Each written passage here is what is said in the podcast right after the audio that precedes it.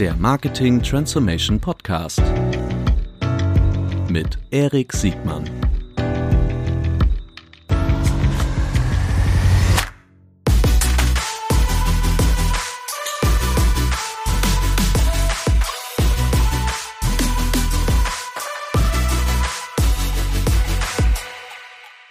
Herzlich willkommen zu einer neuen Folge des Marketing Transformation Podcast. Heute mit Jörg Heinemann von Otto. Moin, Jörg.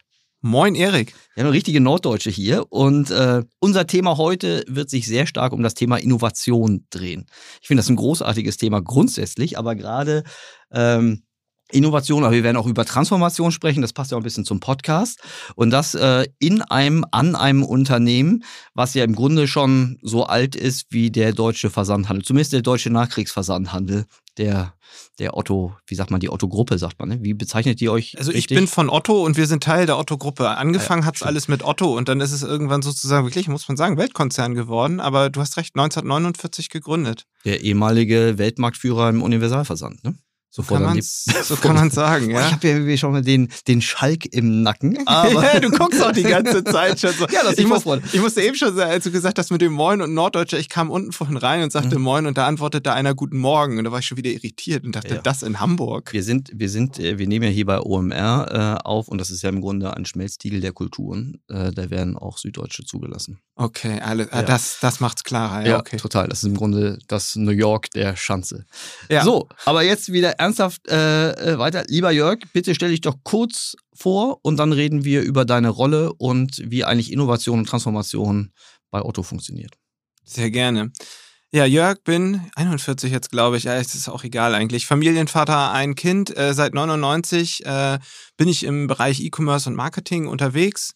Hab äh, schon mal selber gegründet, irgendwie bei der Schu Schule, in der Schule schon irgendwie damit angefangen, aber dann habe ich mich irgendwann entschieden, doch mal so in die vernünftige Berufslaufbahn zu gehen.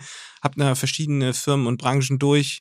Ähm, Junge, die Bäckerei, kennt man hier zumindest in Hamburg. Sinister, Kinobranche, TUI Cruises, äh, ja, Reisebranche. Mhm. Ja, und jetzt bin ich seit über zehn Jahren äh, bei Otto, erst im E-Commerce sehr allgemein und mittlerweile halt äh, komplett fokussiert auf Innovation.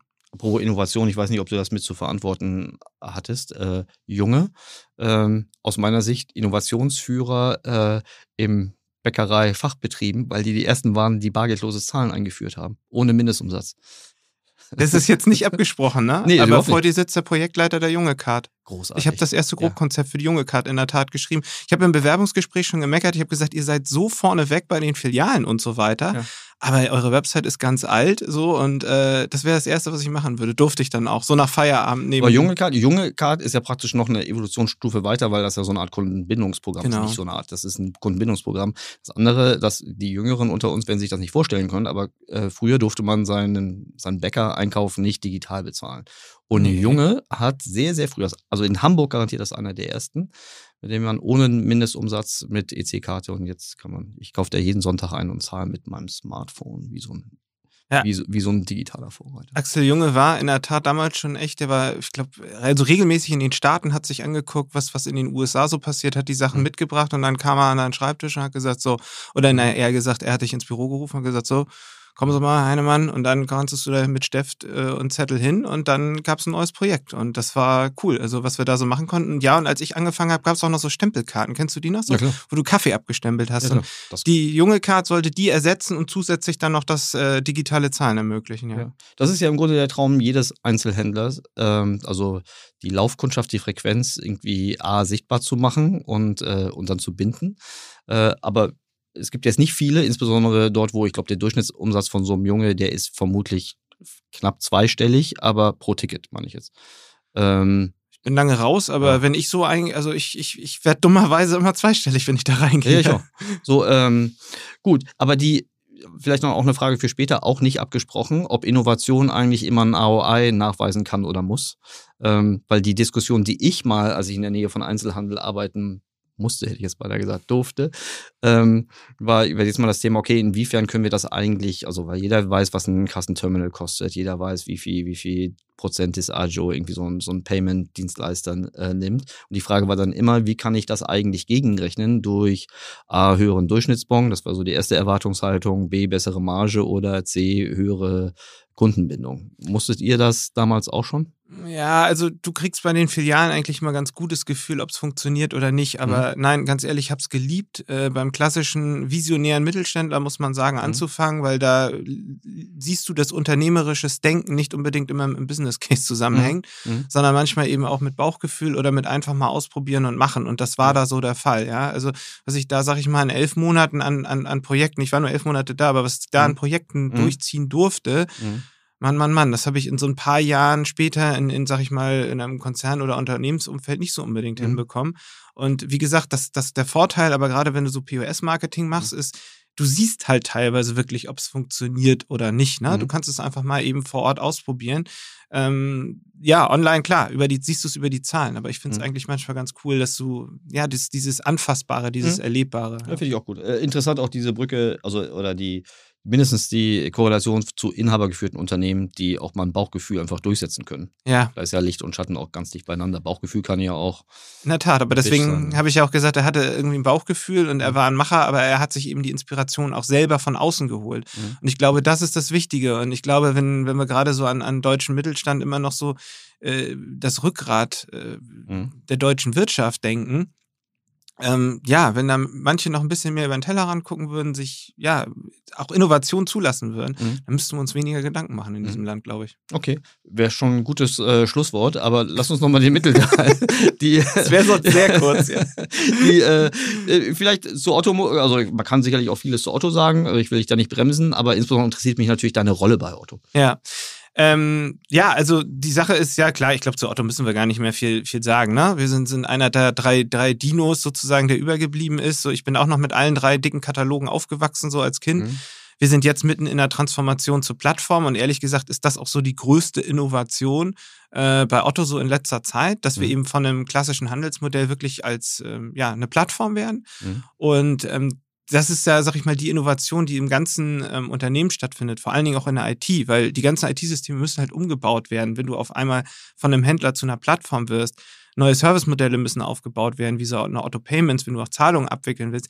Das sind die Innovationen, mit denen ich nichts zu tun habe oder mit mhm. dem das Innovationsmanagement mhm. äh, bei Otto, dessen Teil ich bin, irgendwie nichts zu tun hat, mhm. weil wir uns, sag ich mal, um die Innovation darüber hinaus äh, kümmern oder diese, sag ich mal, unterstützen. Mhm. Genau. Und Aber ich kurz zwischenrahmen, weil ich sonst werde ich das den ganzen Tag nicht los. Ja, bitte. Die, äh, du sprichst von drei Dinos, mir fallen nur zwei ein. Neckermann, Quelle und Otto. Ach so. Wir haben für von alle denen, die von denen, die schon wirklich ausgestorben sind. Ja, genau. Alles klar. Ich dachte von denen, die von Dinos, die jetzt noch leben, da sind mir nur nee, zwei da gibt es ja noch ein paar mehr, aber also, ja? vielleicht ist das auch eine Analogie. Ja äh, die ich habe. Aber ich bin wirklich als mhm. Kind, ich konnte mich immer erinnern, so in den Schulferien, da kam mal der neue Hauptkatalog raus mhm, und da lag immer Otto, Quelle und, und Neckermann da. Ja. Und da haben uns Kinder immer die Spielzeugseiten angeschaut. Ich bin so spät in das Game eingestiegen, dass äh, Neckermann und Quelle schon mehr oder weniger zusammen verwurstet wurden. und äh, okay, aber anderes Thema.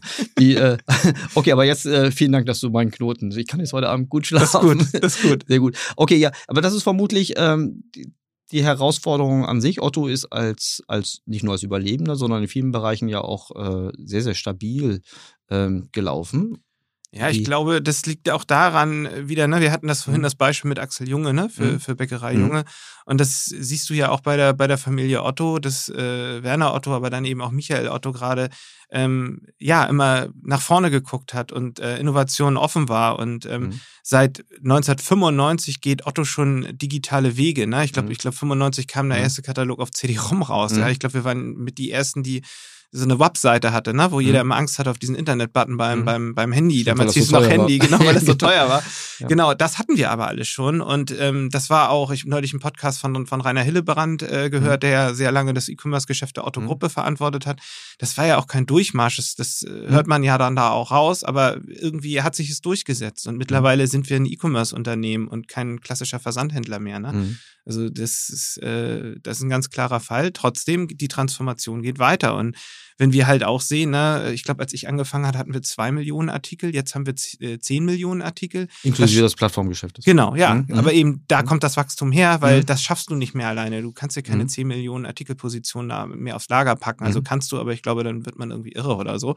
Und, und ähm, pleite. Und pleite, das hast du jetzt gesagt. Aber ähm, da, da merkt man, und das ist irgendwie mhm. die größte Transformation. Und ähm, wir ähm, richten ja auch das Haus sozusagen an dieser Transformation aus. Und so ist dann letztes Jahr auch der neue neue Bereich Innovationsmanagement entstanden, ähm, wo ich als Innovation Evangelist ein Teil davon bin. Mhm. Die jetzt äh, kann man ja da, gibt es ja diverse Konzepte, wie man Innovation und Transformation irgendwie besser vorantreibt. Mhm. Äh, viele, es gab so die, ewig lang so die Beiboot, Schnellboot-Analogie, äh, es gab äh, äh, ich glaube, das ist muss ich auch nicht ausschließen. Es gab viel über Akquisition, also Ansätze über Akquisition, es gab äh, sogenannte Joint Venture Ansätze. Ähm, ich stelle mir den Kern eines Unternehmens zu, mit Innovation zu, äh, zu verbessern, zu versehen oder zu transformieren. Das stelle ich mir dramatisch schwieriger vor, wenngleich ich das Gefühl hätte, dass es eher nachhaltiger ist. Weißt du noch, also bestimmt weißt du es, was damals so die, damals vor, vor einem Jahr, äh, die, die Gründe, also die, die, die Ursachen der Treibstoff dafür war, so ein Innovationsthema weiter nach vorne zu pushen? Innovationsmanagement im. Ja, also der, der Punkt war, dass wir gerade bei dieser ganzen Transformation bei Otto geguckt haben, sag ich mal, Kräfte zu bündeln und ja. auch ein bisschen dort Verantwortlichkeiten hinzuhängen, wo sie irgendwie am meisten Sinn machen. Und Innovation war dezentral verteilt. Das hat mhm. auch Vorteile. Mhm. Klarer Fall. Aber man hat bei der Transformation ähm, sozusagen auch so ein bisschen, ähm, ja, ich, ich sag's jetzt mal in meinen Worten, ein bisschen aufgeräumt. Wo gehört mhm. was hin? Wo kann man äh, Kräfte auch bündeln? Und mhm. da hat es total Sinn gemacht, das Innovationsmanagement ähm, ja zu, zu zentralisieren, aber damit auch zu stärken, weil es einen komplett neuen Bereich gegeben hat, Strategie und Nachhaltigkeit. Mhm. Ja, also der beinhaltet sowas wie das Innovationsmanagement, aber auch den Nachhaltigkeitsbereich, das Insights Management, also MAFO, mhm. ne, äh, zur Erklärung ist es nicht eins zu eins, aber ne, mhm. klarer verständlich ist und Strategie. Mhm. So und dadurch ist Innovation als solches natürlich zentralisiert worden, aber auch gestärkt weil wir dadurch diese, diese enge Verbandelung auch mit der Strategie natürlich viel wirksamer werden können. Wir können uns gegenseitig sozusagen leiten und beraten, weil das, das muss, finde ich, gerade zwischen Innovation und Strategie irgendwie auch beidseitig erfolgen. Mhm. Und äh, insofern, das war die Entscheidung, also Innovation zu zentralisieren und näher auch an die Strategie zu bringen. Was sind eigentlich die Nachteile von so einer Zentralisierung? Ich könnte mir vorstellen, so gewisse Akzeptanzthemen könnte man dann in den, in den einzelnen Units erwarten, aber ich, ich rate jetzt einfach nur. Ähm ja, also da scheiden sich ja die Geister. Ich glaube, mhm. beides hat Vor- und Nachteile. Und der Vorteil, also ich glaube, anders, ich glaube, wir kriegen es jetzt gerade ganz gut ähm, kombiniert, weil mhm die Leute, die sonst dezentral waren, eine Kollegin äh, von mir, die war in der Category, ein Kollege war im E-Commerce-Bereich, ich selber war in einer anderen Category, also klassisch mhm. würde man sagen Einkaufsbereich. Mhm. Wir sind jetzt zentral an dieser Stelle. Wir haben ja aber nicht zu unseren ehemaligen KollegInnen gebrochen, ja. Mhm. Das heißt, wir stehen ja da immer noch in, äh, in Kontakt und, und ähm, wir haben ja diese Netzwerke noch ja, okay. mhm. man kann, glaube ich, sonst ein Akzeptanzproblem bekommen oder einem fehlen auch wichtige Informationen. Ne?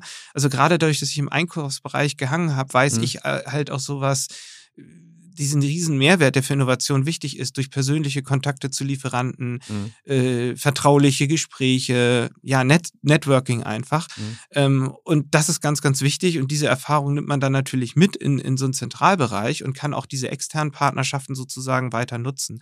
Ansonsten ist es, glaube ich, umso wichtiger, dass man für Akzeptanz im Unternehmen sorgt, ne? indem mhm. man äh, den Leuten mehr erklärt und auch äh, intern, sag ich mal, sichtbarer wird und ähm, mhm. äh, Themen treibt, über Trends informiert und so mhm. weiter. Super. Äh, okay, das kann ich total nachvollziehen, dass man da besser kein Fremdkörper ist, äh, sondern genau. das Unternehmen, äh, also das hilft bestimmt zum Anwachsen dieser, dieser ja, Strategien und Ziele. Darf Bin, halt nie so sein, ne, dass da, guck mal, da kommen die da von oben oder die aus mhm. dem Zentralbereich, jetzt wollen die uns wieder erzählen, wie der Hase läuft. Ich glaube, das du, ist das Schlimmste, was du machen kannst. Du verstehst den Hintergrund meiner Frage, ja, ne? natürlich. Weil das, das, okay. Deswegen sage ich es auch extra nochmal. So. Ja, genau. Okay, aber damit, damit bin ich sehr, sehr zufrieden. Vielen Dank. Die, ähm, vielleicht, weil es auch, glaube ich, ganz wichtig ist, ähm, nochmal, durchaus nochmal äh, etwas detaillierter zu beleuchten, was eigentlich so die, die Ziele oder die Säulen von Innovationsmanagement und, und Transformation äh, darstellen können. Vielleicht kannst du uns nochmal so durchführen, wenn ihr sagt, okay, wenn ihr, wenn ihr, ähm, wenn ihr über eure Arbeit nachdenkt, eure Mission, was denn eigentlich so die wesentlichen äh, Teilbereiche sind, auf die hin ihr optimiert. Ja, bin ich hier wunderbar natürlich vorbereitet, weil so ein mhm. neuer Bereich, der macht sich natürlich dann auch umso mehr Gedanken. Wie ist auch Strategiefolien gebaut. Ja. Na klar. Was, PowerPoint? Ja, na klar. Nein, mhm. also, äh, und deswegen male ich jetzt auch schöne Bilder mit mhm. Absicht, mhm. äh, weil, weil genau, äh, mhm. man kann in PowerPoint-Charts denken, aber das mhm. fasst es wirklich ganz gut zusammen. Wir sprechen bei uns so ein bisschen ähm, vom Temple of Innovation, oben drüber, so das Dach, die Mission. Du siehst, ich sehe das schon, du siehst so gerade die PowerPoint-Folie vor dir. Ähm, oben drüber steht halt eben unsere Mission. Und das heißt, als Pioniere erschaffen wir Neues, wirksam und erlebbar nach innen und außen. Mhm. Und da merkst du auch wieder dieses Innen, weil das ist mhm. ganz wichtig, dass Innovation eben auch nach innen wirkt. Ähm, so ein bisschen auch der Spiegel ähm, ist dem wir Otto vorhalten, ne, dass wir Trends von mhm. draußen so mit reinbringen, ja, zum mhm. Beispiel. Ne? Und dann eben aber auch draußen darüber erzählen, aber da kommen wir sicherlich später auch noch bei, bei, bei meiner Rolle dazu, mhm. ähm, dass, es, dass es auch nach außen erlebbar wird. Die Säulen bei uns, das ist sozusagen, was, was wollen wir erreichen? Das sind so drei, äh, drei große Themenfelder und ähm, da auch immer so ein, so ein Projektbeispiel. Das eine ist Efficiency. Das sind eher so kurzfristig wirksame Sachen, eher mhm. inkrementelle Innovation. Mhm. Ähm, da ist zum Beispiel ein Instrument äh, Otto Doc 6, unsere Venture Client Unit, mhm. wo wir, sag ich mal, Probleme aus dem Business versuchen zu lösen mit innovativen Startup-Lösungen. Also wir mhm. gründen da keine, sondern wir arbeiten halt mhm. mit Startups zusammen. Mhm. Dann das ganze Thema Sustaining, das ist also kurz- und mittelfristig wirksam.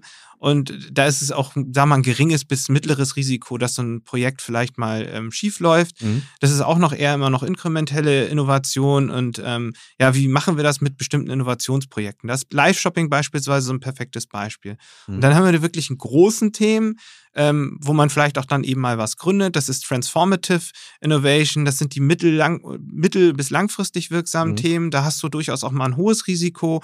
Na, das sind in der Vergangenheit vielleicht so Sachen wie Otto Now, was eingestellt wurde, oder Otto mhm. Ready, was auf Eis liegt, aber mhm. eben auch ähm, eine, eine, ein aktuelles Unternehmen, Joint Venture mit der ECE, e, Stock Square, wo wir eben On- und Offline-Handel äh, vernetzen. Und das mhm. ist dann wirklich auch nicht inkrementelle Innovation. Das sind wirklich komplett neue Sachen. Da hast du dann natürlich auch ein hohes Risiko, aber hast auch eine, eine riesengroße Chance. Und mhm. unten drunter das Fundament, und das ist so ein bisschen das, wo ich auch zu Hause bin, das, das ganze Thema, ja, wie kannst du überhaupt all das machen? Ja, indem du einen Blick für Trends hast, indem du mhm. aber auch im Haus für eine, für eine gute Innovationskultur sorgst und ganz viel darüber sprichst, intern wie extern. Mhm, okay. Du hast jetzt gerade schon mal so als Beispiel das Live-Shopping-Thema angesprochen. Äh, ich weiß, ist das ein gutes Beispiel, was wir, was wir mal, was wir mal weiter tiefer legen können? So, weil, weil ich weiß, dass sie da schon äh, viel gemacht hat und ich finde das vor allen Dingen, ähm, ich fand das vor allen Dingen nicht nur eingängig, sondern auch in vielen Bereichen erstmal so überraschend, aber aufgrund meiner, meiner Unkenntnis äh, um den Markt, aber können, genau. wir, können wir super, also ist ein mhm. super Beispiel, glaube ich. Mhm. Ähm, können wir auch gerne tiefer einsteigen, hat sogar einen tagesaktuellen Bezug. Mhm ähm, weil wir gerade heute, ich komme gerade quasi direkt von einem Otto Group Mediengespräch, ähm, wo Pass wir auf, die E-Commerce zahlen. Das, das, ist ja kein Live-Podcast. Wir nehmen diesen Podcast am 22, am 22. Februar äh, auf. Am Mittwoch. Heute ist Mittwoch, oder? Heute ist Mittwoch. Ja, genau. ja. Ich wollte dich nicht unterbrechen. Nee, äh, das so. ist ja wichtig nochmal. Ja. Das vergisst man da manchmal, wo man so im, im Live-Tunnel ist. Aber wir nehmen es direkt auf und mhm. wir hatten heute Morgen das äh, Otto Group E-Commerce mhm. Mediengespräch und durften da eben auch nochmal einen tollen äh, Projektschritt äh, vorstellen, der mhm. aber eben ganz am Ende äh, einer ja, Innovationsprojekt Transformation noch steckt. Mhm. Mhm. Erzähl mal, was ist, also Live-Shopping kenne ich noch aus dem Teleshopping-Bereich, sowas wie QVC, HSE. Ja, da bist du gar nicht mal so verkehrt. Ich sage mhm. auch Spaß auch immer, es ist Teleshopping 2.0. Auf digital. Haut auf Drogen, nein, Quatsch, nein. ähm, nee, es vereint einfach mhm. Kanäle. Teleshopping mhm. ist nach wie vor ein Milliardenmarkt, äh, mhm. gerade auch in Deutschland. Ich glaube, zwei Milliarden in Deutschland. Vor allen Dingen, das ist ja die Topline, ne? Ich habe mir sagen lassen, dass Teleshopping auf der Ergebnisseite immer noch ein Outlier ist, im positiven Sinne. Ja, habe ich auch gehört. Ja, also weil die ganz viel mit Eigenmarken machen oder fast nur äh, großteils, ja. Ja, ich glaube, das hat so viele Gründe, aber. ja, da musst du andere, da musst du Teleshopping-Experten äh, einladen. Mh, hm, nee. Aber wäre aber spannend, neue Folge so. Naja, wer. Wünsche ich mir. Wer, ja, ich, ich fürchte, da musst du selbst dran arbeiten. Weil, also, die, ich hätte jetzt, aber das ist die Brücke, die, ich hätte gesagt, dass das ein auslaufendes Modell ist, ähm, weil ich natürlich den Fehler gemacht habe, dass ich mich an den bestehenden Zielgruppen und den bestehenden Kanälen orientiert habe und dann die Kurve vermutlich dann irgendwie nur eine Richtung zeigt. Äh, vermutlich war das ein Fehler. Ich, äh, ja, aber ich glaube, das ist auch ein Irrglaube. Ich mhm. war auch gedanklich so und äh, habe jetzt aber auch eben immer tiefer in dieses Thema reingeblickt und gemerkt, nee, also zwei Milliarden äh, immer noch und mhm. Äh, das läuft wirklich noch ganz erfolgreich. Mhm. Und irgendwie ist es auch nachvollziehbar, weil wir sehen ja jetzt dass viele Elemente aus dem Teleshopping im Live-Shopping mega erfolgreich sind. Mhm. Und du nimmst eigentlich dieses, dieses äh, Format, was man kennt, als Teleshopping, vielleicht ein bisschen moderner, wobei die haben sich auch weiterentwickelt. Ich glaube, wir haben immer diese alten Bilder im Kopf, die es eigentlich vielleicht hoffentlich nicht mehr so gibt. Aber du kombinierst das dann halt mit E-Commerce, mhm. du kombinierst es mit Conversational Commerce, eigentlich dieser, mhm. dieser Möglichkeit mit Unternehmen zu chatten und dann mhm. mit Social Media Livestreaming. So. Und das mhm. ist in der Mitte der Gesellschaft ja auch bereits angekommen. Und Live-Shopping. So, das alles zusammen ist Live-Shopping. Und Live-Shopping braucht keine Suchmaschine. Oder zumindest nicht so sehr wie Nein, andere E-Commercer. Nee, du hast halt diesen, diesen Kanalbruch nicht. Ne? Wenn du so ein Teleshopping angeguckt hast, dann musstest du zum Hörer greifen mhm. oder du musstest jetzt neuerdings dann eben irgendwie auf dem Handy suchen. Ich dachte gar nicht, ich dachte gar nicht an den, an den Kanalbruch, sondern ich dachte eher an die, ich bin immer noch ein bisschen bei der Ebit-Linie, bei der Ergebnisseite. äh, es braucht um, ich den nicht raus. ich, naja, das ist ja spektakulär. Wenn ja gerade jetzt ist E-Commerce ja nicht gerade eine ne, ne, ne vergnügungssteuerpflichtige Veranstaltung, also was, was, was die jetzige Konjunktur angeht.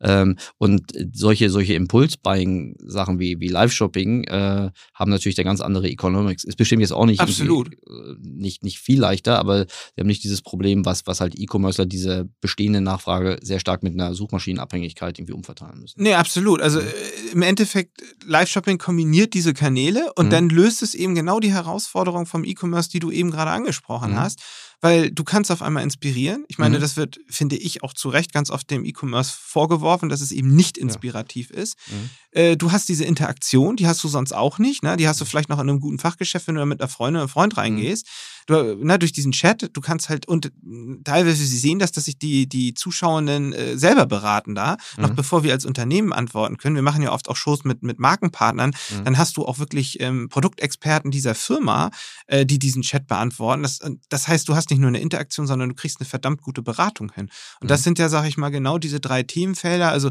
Beratung, Interaktion und Inspiration, die manchmal im E-Commerce halt kritisiert werden. Und da ist Live-Shopping einfach ein geniales Format, was das eben richtig gut macht. Wie seid ihr da drauf gekommen?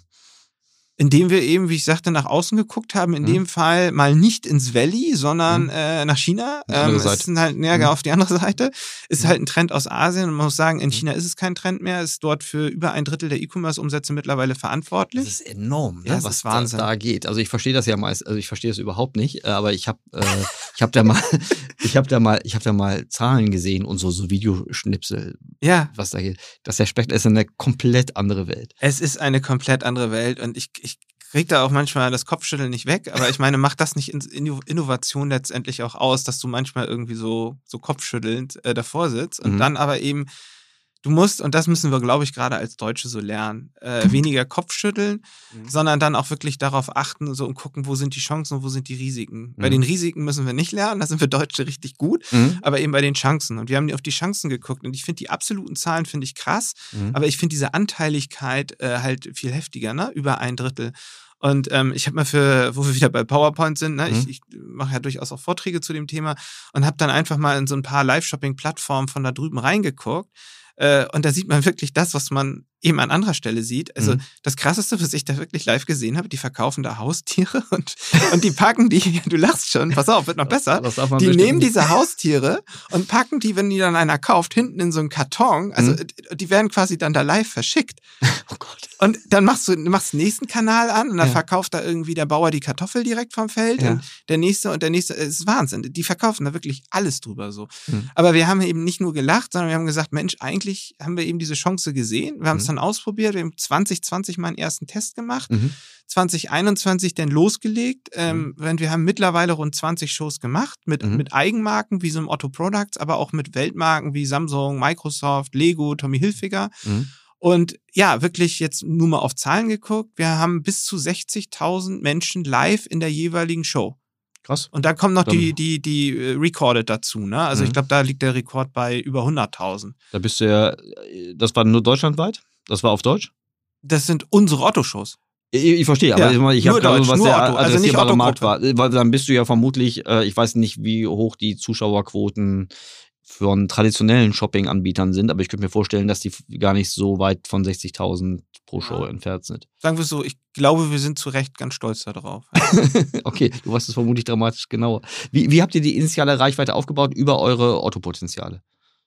Also du, du fängst eben schon an, Push. Ja. Äh, äh, genau, also die ja. Potenz unser Potenzial war Push. Mhm. Äh, mhm. wir haben äh, sehr, sehr große Anzahl im Millionenbereich von Push-Permissions. Äh, mhm. Äh, über die App. Also Mhm. es ist Mobile First. In Mhm. China ist eigentlich Mobile Only. Mhm. Das Witzige ist, der Unterschied da ist auch, die haben so Live-Shopping-Plattformen, ne? Mhm. wo diese ganzen Key-Opinion-Leader, wie sie da heißen, irgendwie verkaufen. Mhm. Äh, hier in Europa, gerade so in Deutschland, wo, wo wir drauf gucken, ist es so, dass die, ähm, dass die Live-Shopping-Events direkt in deinem Shop und Mhm. äh, in deiner App stattfinden. Also auch im Shop, auch Mhm. auf Desktop, aber auch wir sehen, äh, die meisten gucken es halt auf dem Smartphone. Das Mhm. heißt, wenn wir live gehen, schicken wir eine Push-Nachricht raus an ein paar Millionen em Empfängerinnen Mhm. Und äh, kriegen dann sofort äh, super Live-Traffic. Wir, wir Mhm. kündigen das natürlich vorher auch an über diversen Online-Marketing-Maßnahmen, Mhm. aber die Push-Notifications sind somit der größte Tra äh, Traffic-Bringer. Okay, aber das sind eure, also das sind eure Potenziale, eure Opt-ins aus den Otto-Plattformen. Ihr habt jetzt keine äh, Ambassadors, äh, Influencer oder äh, es gibt ja auch das andere Konzept ist ja, dass man Persönlichkeiten hat, die arbeiten natürlich dann mit einer Plattform zusammen ähm, oder sind eine von der Plattform aufgebaute Persönlichkeit, Ja. die Reichweite aufbaut. Ich habe mir sagen lassen, dass die Opt-ins für Menschen äh, höher ist als für für Organisationen und Unternehmen. Ja, ja, das, das, das erkläre ich auch immer, wenn ich Mhm. äh, erkläre, warum LinkedIn so erfolgreich ist, wenn man das auch als Person macht, weil Ja. Menschen folgen Menschen und so. Ja. Das stimmt. Mhm. Äh, in dem Fall muss man aber auch sagen, ähm, was wir gemerkt haben, Menschen folgen Marken. Also Mhm, wenn wir okay. große Marken da haben, Mhm. gerade so jetzt, wir hatten Anfang äh, des Monats äh, äh, den Samsung äh, Galaxy Launch, den neuesten, also Anfang Februar, äh, wir nehmen ja jetzt Ende Februar auf. Mhm. Ähm, und kurz nachdem Samsung dieses Event hatte, hatten wir mit denen zusammen eine Show. Das zieht natürlich Traffic. Wir haben mit Samsung auch eine Show direkt von der IFA gemacht. Mhm. Da hattest du diesen tagesaktuellen Bezug von der Messe drin.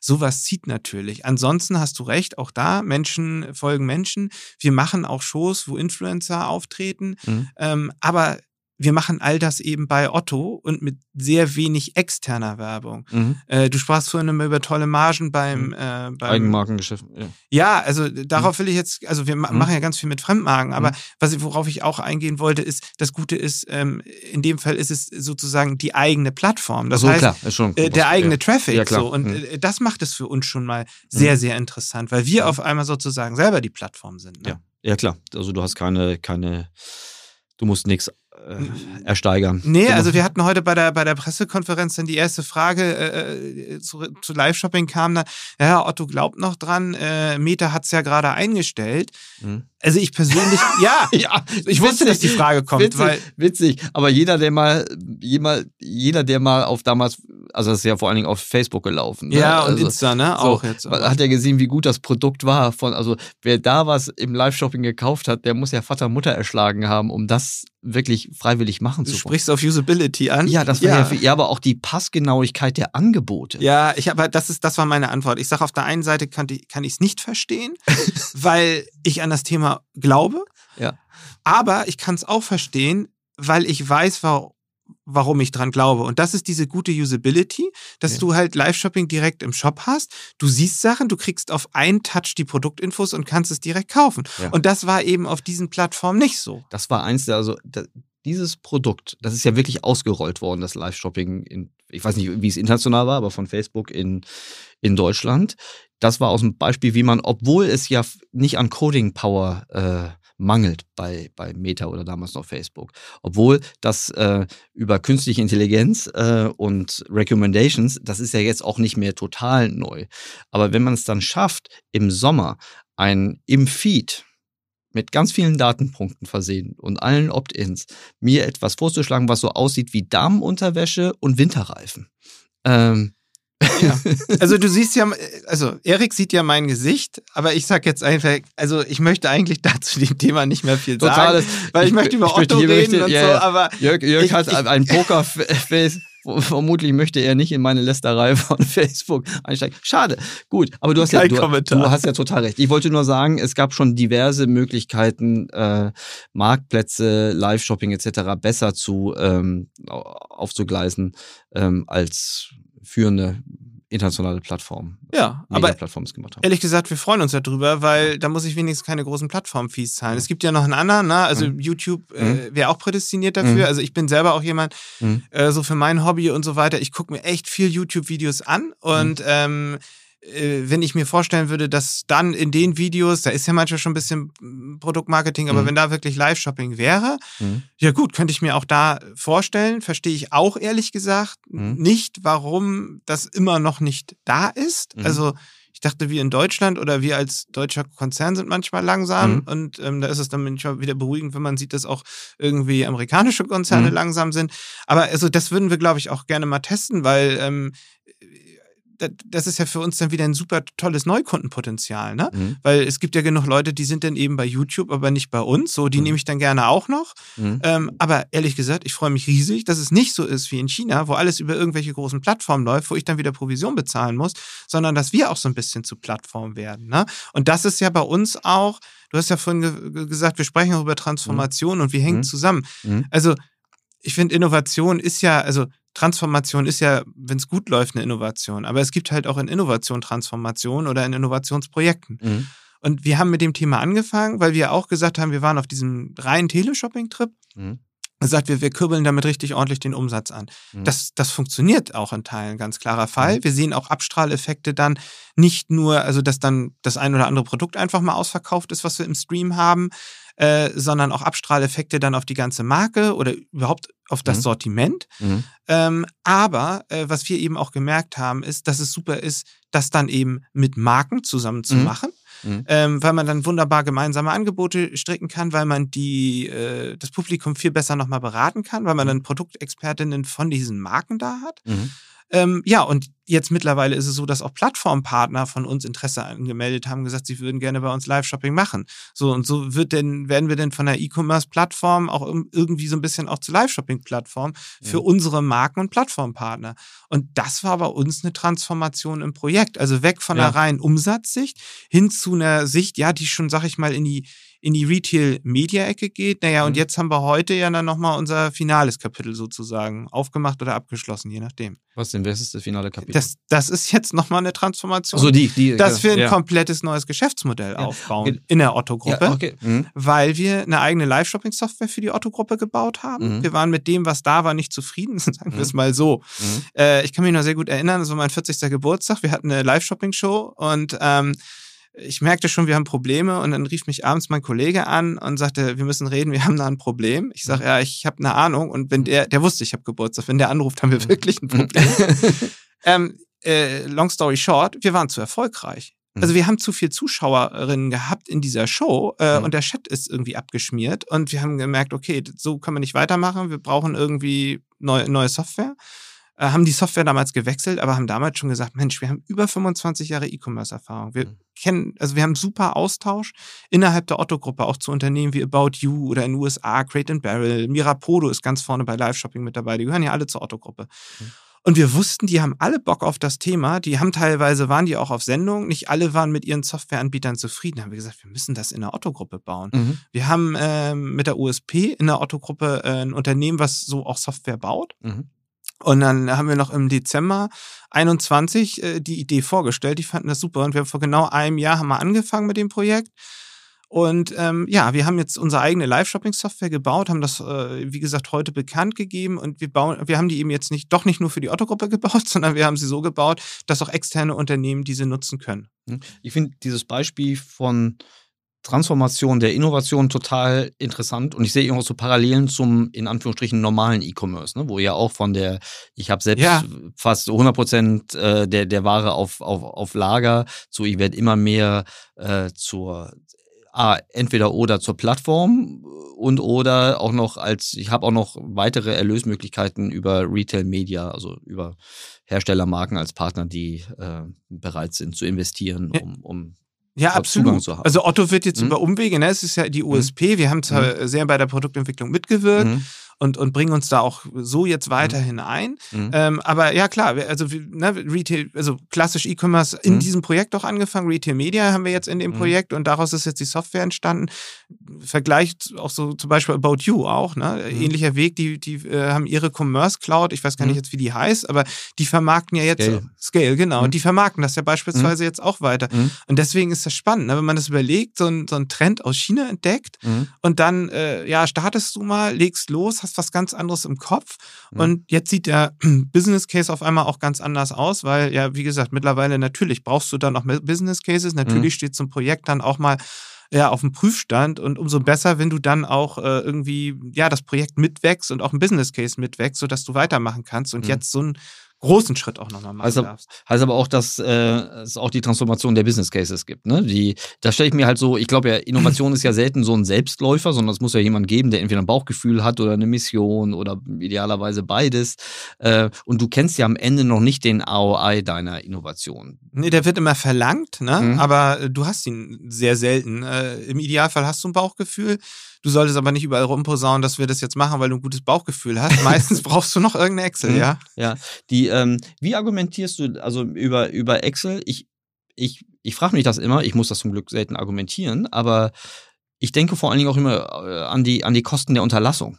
Also, wenn du, ne, du machst ja Innovation nicht, weil die gerade langweilig ist, sondern weil es Gründe gibt, an einer Marktentwicklung zu partizipieren oder vielleicht andere Märkte irgendwann ausgeschöpft sind oder auf jeden Fall die Party nicht mehr so interessant ist.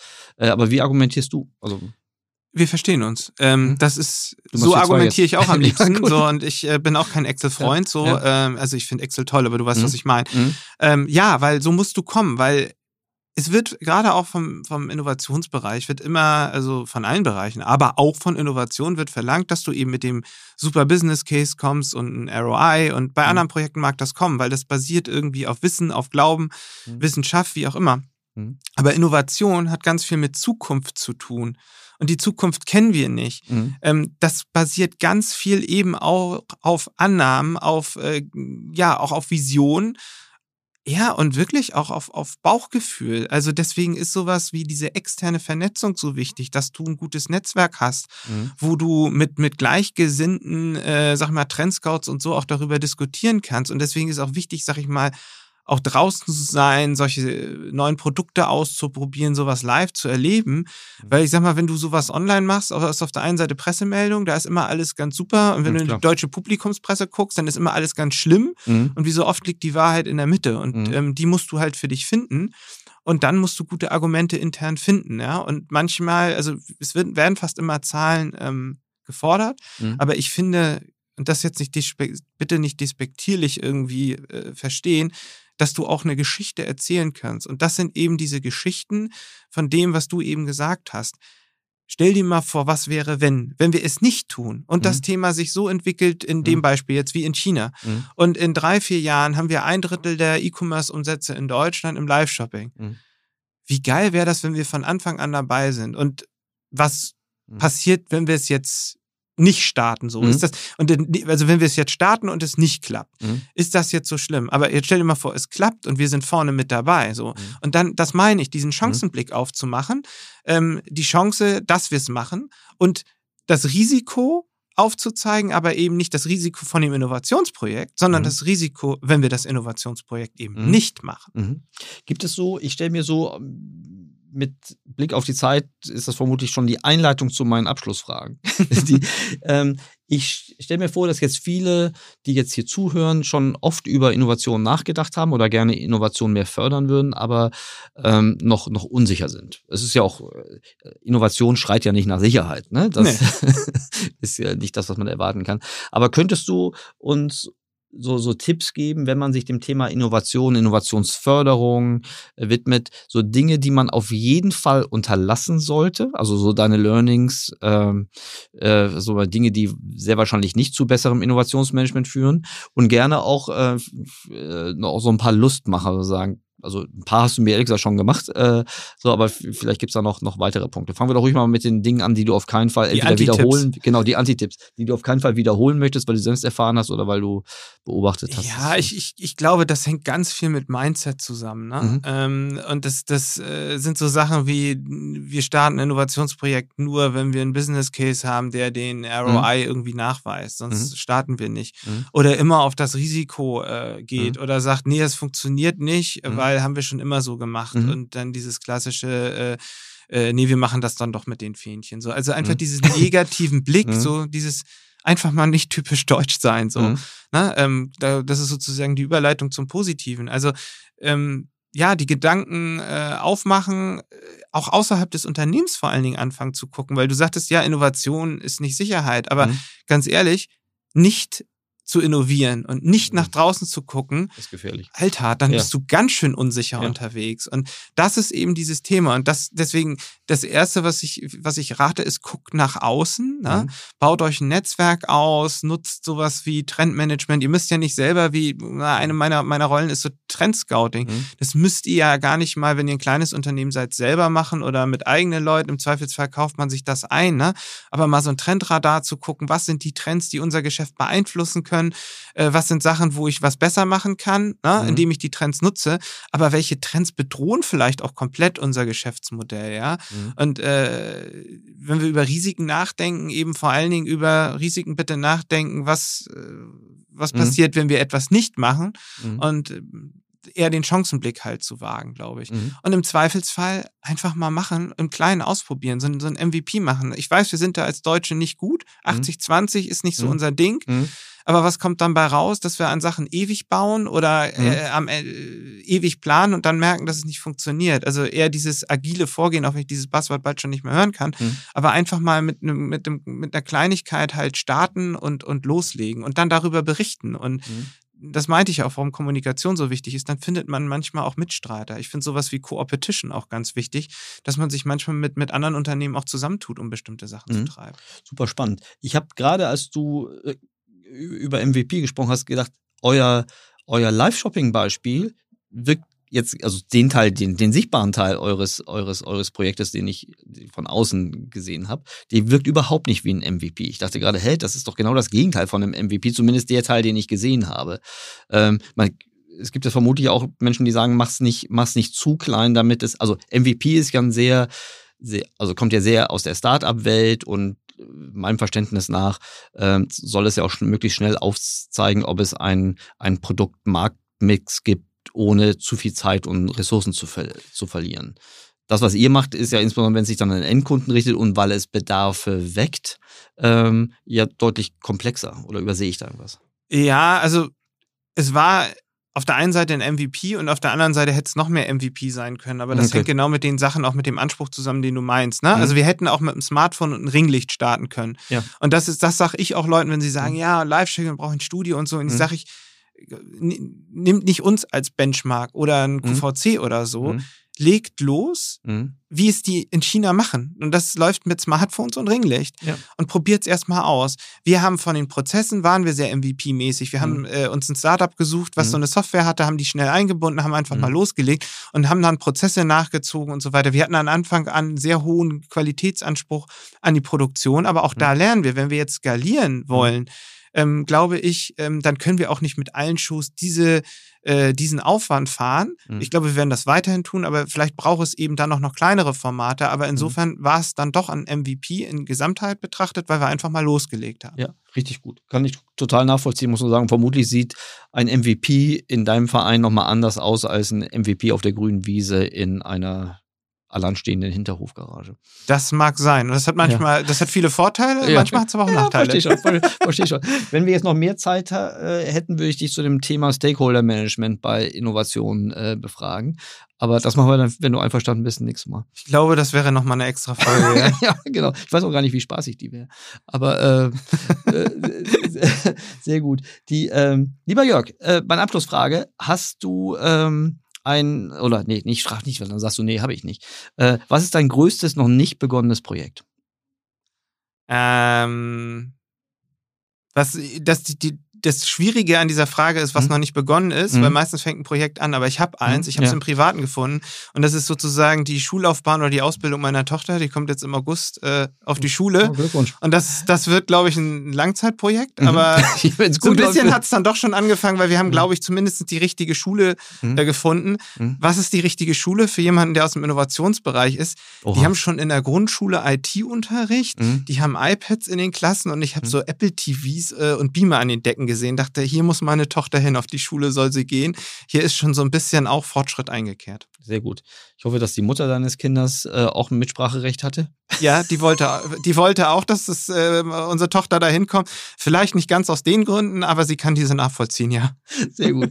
es ist auch immer gut, wenn ihr euch gegenseitig vertraut. Ja. Sehr gut. Dann wünsche ich, wünsch ich dir erstmal äh, beruflich alles Gute. Toi, toi, toi für den August äh, und äh, die Schullaufbahn deiner, deiner, deiner Tochter. Es hat mir großartigen Spaß gemacht. Ich habe auch richtig was gelernt.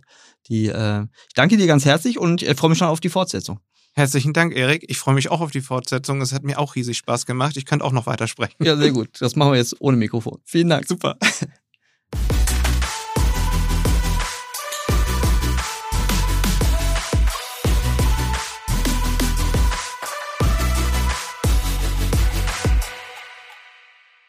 Dieser Podcast wird produziert von Podstars